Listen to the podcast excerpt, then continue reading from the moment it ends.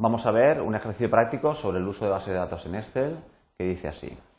Abrir la hoja Excel que contiene la práctica anterior, la que estamos trabajando, y ordenar los registros según la nota final en orden descendente. Después volver a ordenar los registros, esta vez por apellidos y nombre. Finalmente volver a dejarlos según el orden original. Bien, nos vamos a nuestra hoja Excel. Es esta en la que teníamos pues, eh, unas personas, nombre, apellido, apellido. Eh, teníamos un número de orden, eh, el número de clase de, cada una de estas personas y cada una de ellas había sacado una nota en el ejercicio 1 y en el ejercicio 2. Con ello habíamos calculado nosotros el promedio de ambas notas y le habíamos asignado nota final y la calificación según eh, esta nota final era mayor o menor, eh, mayor o igual que 5, en ese caso era aprobado, en caso contrario que fuera menor que 5 estaba suspenso. Bien, sobre esta, esto es una, es una tabla de datos que nosotros hemos utilizado en Excel para realizar determinados cálculos, determinados ejercicios y ahora resulta que nos damos cuenta que efectivamente eh, tiene todas las características necesarias para poderle aplicar eh, las herramientas de, los, de datos, de base de datos de Excel. Es un, eh, son unas, una serie de datos que por columnas tienen todas el mismo tipo, estas son eh, alfanuméricos, esto es un dato numérico, estos son datos numéricos, esta es una operación que, está, eh, que es la misma operación o la misma función aplicada en todas las celdas, esta también, y la primera fila de todos ellos, la primera fila de todos ellos tiene los nombres de los campos. Y además cada una de las filas tiene todos los datos tienen una relación entre sí, forman parte de un mismo registro. Bien, vemos que efectivamente esto es una, lo que Excel llama una base de datos. Podemos aplicarle las eh, herramientas de, eh, que aparecen en el menú de datos.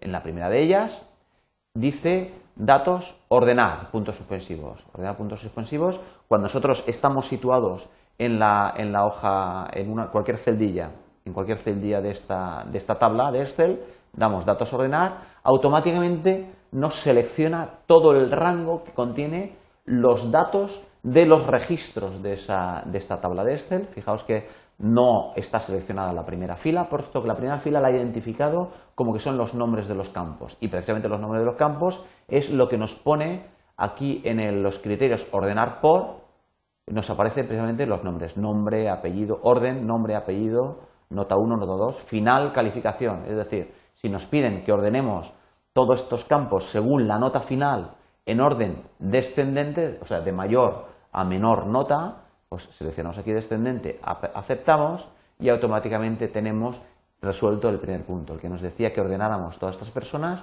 según su nota final, 8,5, 7,5, 6,5, etcétera, así hasta el 2,5, que es la nota más baja. Vemos que efectivamente el orden de estas personas no es el original. Esto es la persona que estaba en primer lugar, era esta, según el orden de clase, pero resulta que no es eh, según el orden de nota. Bien, nos dicen a continuación que volvamos a ordenar esta tabla según otro criterio, el criterio de nombre de, apellidos. Bien, en este caso concreto, eh, pues lo volvemos a hacer. Nos, eh, nos situamos en cualquier celda de la tabla y le damos a datos, ordenar.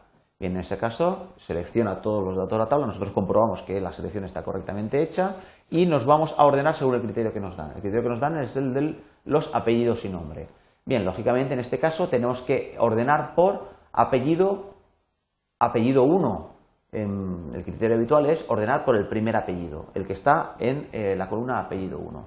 Bien, pero podría ocurrir, de hecho ocurre, que hubieran dos personas que tuviesen el mismo apellido 1, es decir, Martínez y Martínez, pues eh, los ordenará, pues no sabemos cómo, a ver cómo los ordena, pues en concreto los ordena pues según estaban ordenados anteriormente. Está primero Martínez Sala y está después Martínez Bellido. Lógicamente, esto no es satisfactorio y lo que tenemos que hacer es ordenar eh, esta tabla según el criterio apellido 1, pero en caso de que hayan dos registros con el mismo apellido 1, entonces considerar el apellido 2. Entonces, en este segundo lugar ponemos ordenar por apellido 1 y luego por apellido 2. Bien, podría ocurrir que también el apellido 2 hubieran dos personas que tuvieran la misma pareja de apellidos, no sé si ocurre, pero en caso de que ocurriese, pues en, tercer lugar o finalmente ordenaríamos por nombre, que suele ser lo habitual. Bien, nos vemos también que teníamos aquí en orden ascendente y descendente, el apellido lo está ordenando no por orden alfanumérico, el orden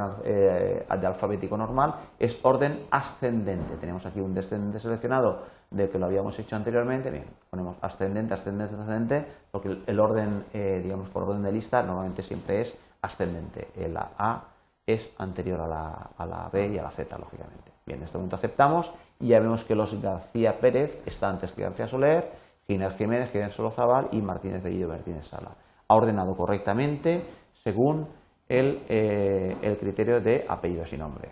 Bien, finalmente nos pide el ejercicio que ordenemos, que dejemos, el, eh, que dejemos ordenado la tabla según, según el orden original. El orden original nosotros, el concreto, la opción la, de ordenar los registros nos permite deshacer los cambios. Es decir, nosotros podemos deshacer, deshacer, deshacer, podemos ir deshaciendo varias veces hasta llegar al orden original. Si no, podría, ocurrir que este orden original yo lo hubiera, eh, hubieran cambios que hubiera realizado posteriormente que me, me interesara conservar. Entonces podría ocurrir que yo esté aquí y no tenga la opción habilitada, no me valga la opción de deshacer. En este caso, si yo quiero volver a el orden original, el orden de clase, tiene que ser siempre ya por algún criterio que nosotros tengamos en, el, eh, en la tabla.